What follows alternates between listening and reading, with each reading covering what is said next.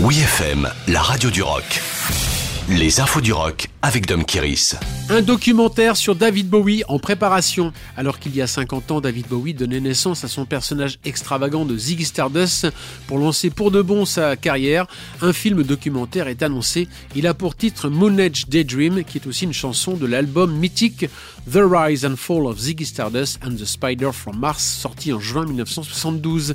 C'est à peu près à cette date du 50e anniversaire, en 2022, que le documentaire sur l'ensemble de la carrière de David Bowie sera projeté sur grand écran aux États-Unis avant une sortie en Europe.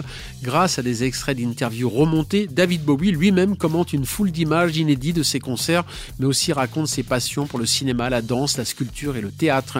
Le film décrit par le réalisateur Brett Morgan comme moins superficiel que la plupart des autres documentaires musicaux contiendra quand même 48 extraits de chansons. Les ayants droit ont été convaincus de la pertinence du projet de celui qui a déjà réalisé le documentaire Kurt Cobain Montage of Heck, voir la bande-annonce explicative du projet Moon Age Daydream sur le site wfm.fr.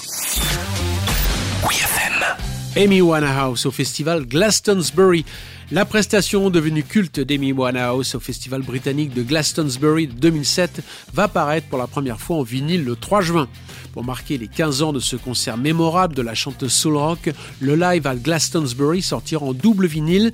Il vient compléter son indispensable discographie comprenant juste deux albums studio, Frank et Back to Black, ainsi que le live at BBC et la compilation posthume Lyoness Hidden Treasures. Pour ce rendez-vous de réputation mondiale qu'est le festival Glastonbury, Amy Winehouse, accompagnée des fantastiques Daptones, avait donné une performance remarquable de ses désormais classiques Rehab, Valérie et You Know I'm No Good. Comme l'expliquent les organisateurs de l'événement, Amy connaissait parfaitement le festival pour y avoir déjà chanté et surtout pour s'y être rendue en simple spectatrice, n'hésitant pas à dormir sous sa tente pour profiter de tous les concerts et même sous la pluie récurrente.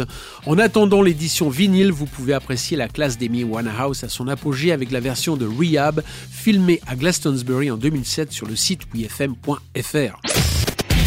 Retrouvez toutes les infos du rock sur wfm.fr.